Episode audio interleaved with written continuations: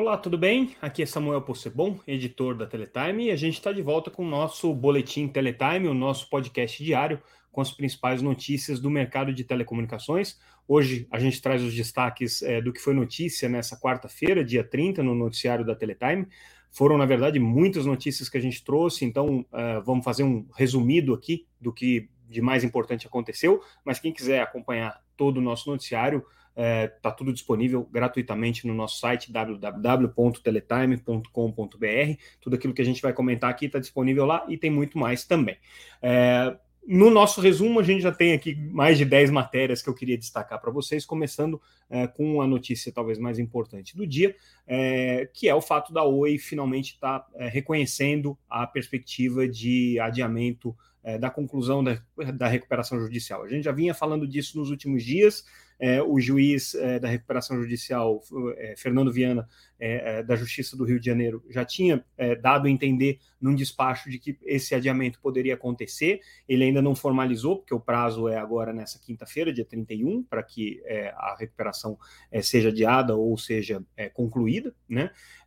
e aí, agora, o que aconteceu foi que a Oi, numa convocação para a Assembleia Geral Ordinária, para convocação que normalmente ela, ela precisa fazer é, para os seus acionistas, ela é, já trouxe a informação né, de que é provável que a recuperação é, tenha que ser alongada por conta do fechamento aí dos, dos processos de venda dos ativos da empresa, tanto da Infraco, que é a Vital, né, hoje, quanto também com relação ao imóvel, que são duas operações que ainda estão pendentes aí de conclusão, apesar de toda a pressa e toda a pressão que a própria Oi colocou é, junto ao CAD, junto à Anatel, para que as coisas fossem aprovadas é, em tempo é, reduzido. Na verdade, não em tempo reduzido, porque foram processos longos, mas num determinado momento em que parecia que as decisões iam escorregar aí para o mês de março, né, a, a Oi botou uma pressão muito grande para que tudo fosse concluído até o final de, de janeiro. Isso aconteceu na Anatel, no caso do CAD é, não foi possível, então a decisão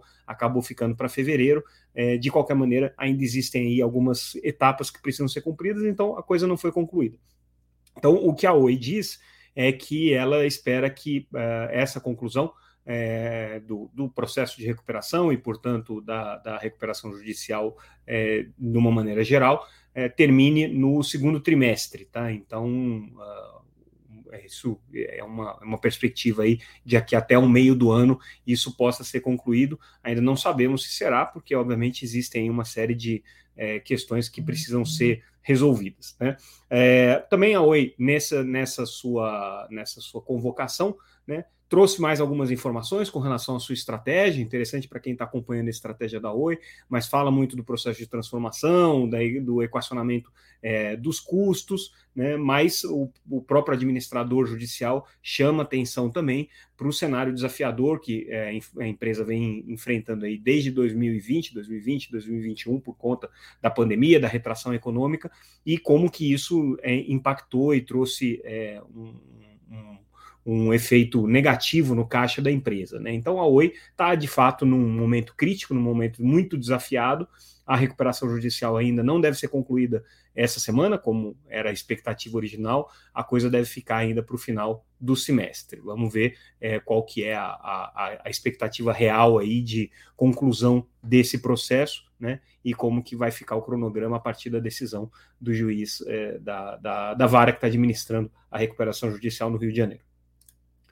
Nossa próxima notícia também importante com relação ao conflito entre o setor de energia e o setor de telecomunicações na questão dos postes. É um assunto que a gente acompanha e que, para quem está mais atento, se lembra que existe uma consulta pública é, é, que foi realizada pela, pela ANEEL e agora uma consulta que está sendo realizada também pela Anatel com relação a esse, esse tema. A expectativa é de um regulamento conjunto, a Anatel já deu a entender que esse é um assunto muito complexo, que provavelmente não vai ser resolvido esse ano, fica para o ano que vem. O que a gente traz de informação importante né, é que o, o diretor da ANEEL, Eduardo Rossi, é, declarou hoje num evento que aconteceu no Rio de Janeiro, da UTECAL, uma empresa, uma, uma associação é, ligada aí ao setor de energia, Né? Mas o que ele declarou é que ele tem sim a expectativa de que essa regulamentação conjunta saia ainda esse ano. Tá? Ele acha que é, a aprovação do regulamento deve acontecer ainda no primeiro semestre de 2022, né? e que a partir de 2023 isso aí já esteja na agenda regulatória da, da da ANEEL, que é a Agência de Energia, rodando de uma maneira mais efetiva. É diferente do que disse o presidente da Anatel no seminário Políticas de Telecomunicações, que a gente organizou é, em janeiro, é, em que ele é, disse que a expectativa da Anatel é que isso fique para lá.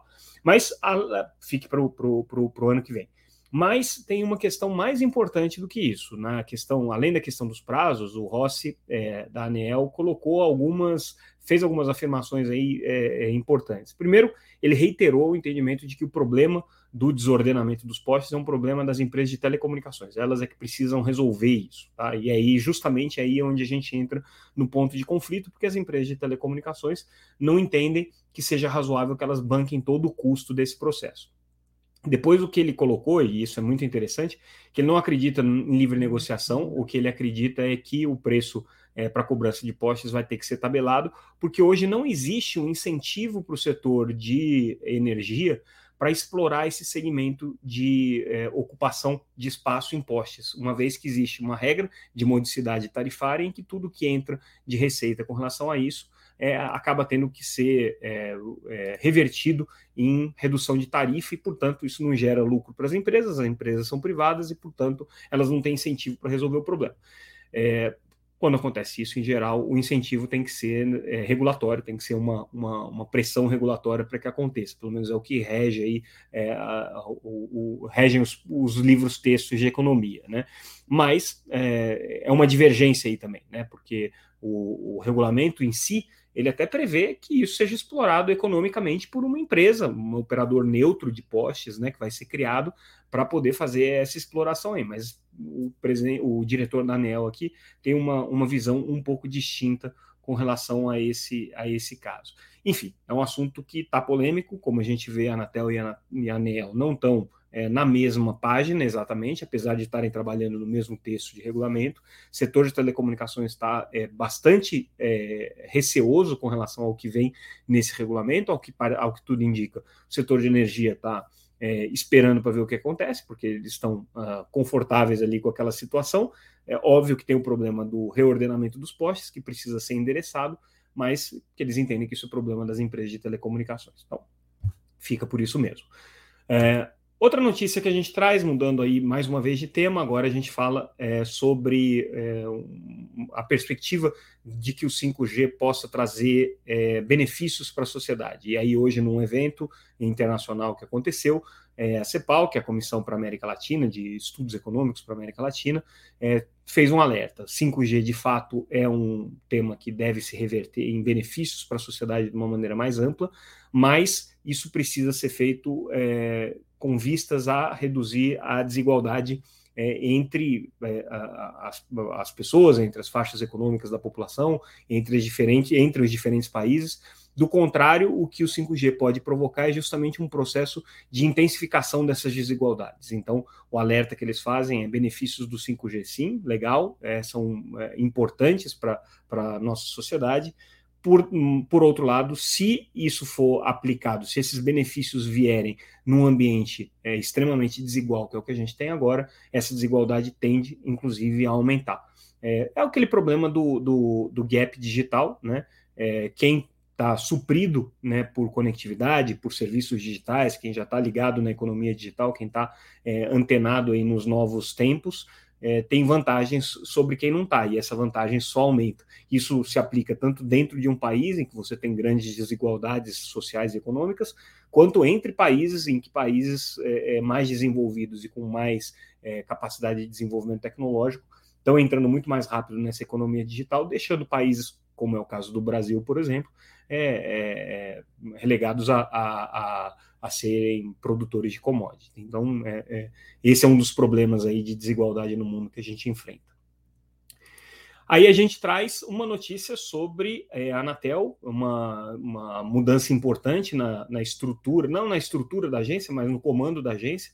A Elisa é, Vieira Leonel, que é a, era a superintendente é, de é, direitos do consumidor da agência, é uma superintendência importante que trata justamente da relação com os consumidores, call center da Anatel, é, as regras que dizem respeito à qualidade, a qualidade, a qualidade de serviço e a qualidade de atendimento do consumidor, é, pesquisa de satisfação, enfim. Todas as regras da agência relacionadas ao relacionamento com o consumidor passam por essa superintendência, e a Elisa, que estava à frente dessa superintendência desde que ela foi criada, nove anos atrás, é, vai deixar é, o serviço público, vai pelo menos tirar uma licença durante um tempo do serviço público, pediu a exoneração do comando da superintendência, é uma superintendência que tem uma interação muito grande com as empresas de telecomunicações, que dá muito é, atrito com as empresas de telecomunicações, porque essa é uma área extremamente onerosa para as empresas e, e complexa, né?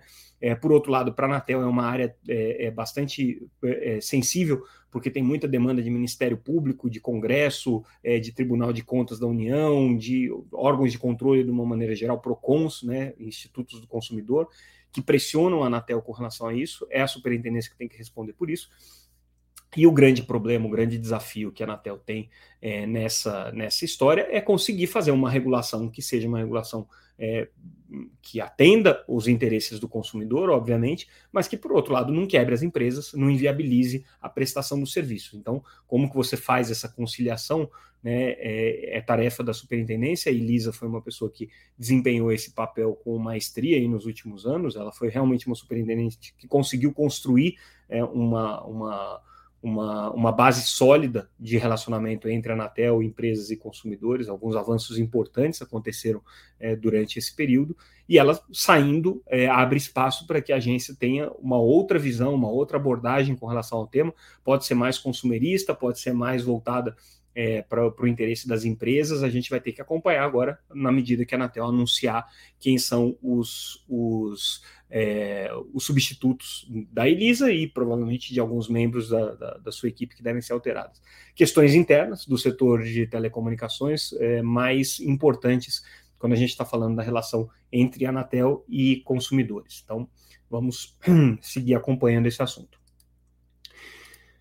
Balanço da Fibrasil. Fibrasil, empresa de fibra da, do Grupo Telefônica, em parceria com é, o fundo canadense CDPQ. A empresa foi criada no ano passado, registrou uma receita de 55,4 milhões no ano de 2021. É, isso não tem como ser comparado com nenhum outro ano, porque ela foi criada no ano passado, e isso também se refere só a um período de metade do ano, né, porque a empresa ela, ela foi constituída praticamente aí na virada para o segundo semestre. É, mas tem um outro dado importante, tá? Que ela assume já com um, um, um índice de despesas operacionais elevados, tá? Então, se ela teve é, uma receita é, de, de 55,4 é, milhões, ela teve também é, despesas da ordem de 67,6 milhões, o que significa que no líquido, no resultado final, ela teve um prejuízo de 30,9 milhões. O que, que isso mostra? Que não vai ser fácil a vida das empresas de operação neutra. Tá? São empresas que têm é, uma, uma necessidade de investimento muito grande, porque tem que construir muita rede. É, são empresas que ainda dependem fundamentalmente de contratos que foram firmados com as empresas que tinham é, essas redes originalmente. Então, a Fibrasil tem um contrato grande com a própria Vivo, assim como a Vital tem um contrato grande com a própria Oi, que é sua acionista, né? a iSystem, que é a empresa da TIM, tem um contrato grande com a TIM. Então, as receitas vêm daí e elas têm o grande desafio de convencer o resto do mercado de que elas são neutras e que essa infraestrutura que elas estão é, construindo é, pode ser utilizada, inclusive, por competidores das suas empresas originais. Esse é o grande desafio. Né? Então, já dá para ver pelos primeiros números da FIBrasil que não é um desafio pequeno. Né? É claro que toda empresa nasce com necessidade de investimento, tem uma previsão de caixa, o prejuízo não é algo necessariamente que assuste, mas é, chama atenção que não é uma empresa que nasce lucrativa. É, ainda não. Ela precisa aí conseguir fazer esse break-even e conseguir é, se tornar uma empresa efetivamente lucrativa. E aí agora a gente é, fala um pouco de espectro, né? Duas notícias é, estão relacionadas. Primeira é que a Anatel confirmou que a faixa de 410 MHz é, deve ser utilizada para redes privativas. A gente falou dessa faixa ontem, quando comentamos a notícia de que a Neo Energia estava iniciando um projeto piloto de exploração é, dessa faixa de frequência para é, smart grids, para serviços de redes elétricas inteligentes, né? É, e aí o que a Anatel está é, dizendo é que, de fato, essa faixa deve ser regulamentada até julho. Existe aí, claro, que uma discussão dentro da Anatel como é que vai ser essa regulamentação, mas ela deve ser, de fato, uma faixa é, prevista aí para ser utilizada em, em redes privativas, em serviços é, corporativos. Né? É, essa previsão é importante. A Anatel está aí às vésperas de é, trazer uma regulamentação específica para redes privativas, está dependendo ainda de um, de um, sistema que precisa ser é, concluído para fazer a gestão do espectro. Tem toda a discussão sobre o mercado secundário de espectro que a Anatel também quer fazer, está contratando agora, inclusive, uma consultoria para isso, é uma notícia que a gente traz também. Então, é, é, fica aí o, o, o, registro de que a Anatel, até o meio do ano, deve regulamentar essa faixa de 410 MHz para uso empresarial. É, próxima notícia, a gente fala sobre é, o, o, uso é, de fontes energéticas sustentáveis pelas empresas de telecomunicações. É um assunto que a gente já explorou algumas vezes aqui. As empresas de telecomunicações são das empresas que hoje utilizam é, é, mais é, fontes de energia de, de, matriz limpa, e a TIM anunciou aqui que chegou a 100% do consumo é, de energia atrelado a fontes renováveis. Claro que existe aí também é, é, um componente de energias hidroelétricas, né, que são consideradas renováveis em algum sentido, mas é importante porque a TIM vem num processo de buscar independência de fontes é, de energia que não sejam limpas, então da, da fonte é, da matriz é, usual, que é a, a, rede de energia pública, você tem muito, muita energia ali que está sendo produzida à base de diesel, né, à base de usinas termoelétricas, então isso não é considerado renovável. No caso de fontes renováveis, a empresa tem segurança de que o que está sendo consumido ali é produzido ou por uma é, por uma hidrelétrica é, é, é, convencional, mas também por empresas é, de geração eólica, por geração por energia solar e outras fontes aí que são mais limpas né, e mais adequadas aí para essa proposta sustentável. No caso da TIM, é a primeira empresa que está anunciando isso, mas as outras operadoras também estão correndo aí no mesmo sentido. Esse é um assunto que a gente vai falar e explorar muito ao longo desse ano. É, falando agora sobre aquela licitação de chip neutro que o governo está preparando para o programa Internet Brasil, é um programa focado é, na área de educação, que o governo quer fazer com que, é, começando aí com, com 700 é, mil alunos e, e professores é, da rede pública, mas podendo chegar até 22 milhões, né, vai distribuir um chip que vai ser um chip multi-operadoras, um chip neutro, que vai funcionar é, em diferentes operadoras, ao sabor aí dos, das condições que o governo conseguir contratar. É, e essa licitação está colocada para essa quinta-feira, dia 31. A gente está na expectativa aí de se as operadoras de telecomunicações, as grandes pelo menos, vão apresentar propostas. É mais provável que é, a gente tenha pouca competição entre as grandes operadoras nesse leilão, que a gente apurou aqui que pelo menos duas grandes não devem entrar. É, então a gente deve ter operadores virtuais entrando, talvez uma grande participe dessa licitação. Existe uma grande insegurança técnica com relação a isso, porque esse modelo que está sendo praticado no Brasil não existe, segundo as fontes aí que foram ouvidas pela reportagem, não existe em nenhum lugar do mundo, apesar de ser tecnicamente possível. Existe uma camada de complexidade, principalmente na integração dos sistemas de TI, que não é um, um assunto é, simples nem trivial e que gera custos para as operadoras de telecomunicações. Daí a insegurança de entrar no, numa licitação como essa. Fora questões tributárias que também são, colo são colocadas, questões concorrenciais, mercadológicas, que talvez não interessem para as operadoras abrir esse flanco agora. Então, esse é um assunto que a gente vai acompanhar ainda amanhã, deve ter novidades aí com relação a essa licitação. E aí a gente encerra o nosso boletim de hoje com a última notícia, a Huawei inaugurando a sua fábrica equipada com rede 5G em Jundiaí. Já não é de hoje que a, a Huawei está investindo em automação dessa sua planta industrial, dessa sua fábrica aqui, mais do que é uma forma de agilizar a produção e de ganhar produtividade nessa, nessa instalação é, o que a Huawei busca é ter um showroom né, de uma indústria 4.0, de uma manufatura 4.0 já avançada, com a utilização de 5G para poder usar isso daí como argumento de vendas da sua tecnologia para outras empresas, para outras empresas de telecomunicações e eventualmente mercado de redes privativas também. Então a TIM é, faz, a, a Huawei, perdão, fazendo essa, essa, mais essa, dando mais esse passo aqui no sentido de demonstrar o potencial da tecnologia de 5G, da sua tecnologia especificamente é, para esse, esse segmento. E com isso a gente encerra o nosso boletim de hoje. A gente fica por aqui. Agradeço mais uma vez a audiência de todos vocês. A gente segue amanhã com o nosso boletim é, Teletime. Durante o dia, nas nossas redes sociais, sempre como um arroba Teletime News, o que sair vai ser publicado primeiro ali nas redes sociais. E no nosso site vocês leem a íntegra de todas essas matérias e mais outras que eu tive que deixar de fora para não estourar o nosso tempo, é, inclusive com os detalhes aí, com os números, com as análises é, no nosso site www.teletime.com.br, que está passando aqui. Bom, pessoal, ficamos por aqui. Amanhã a gente volta. Muito obrigado pela audiência. Até mais.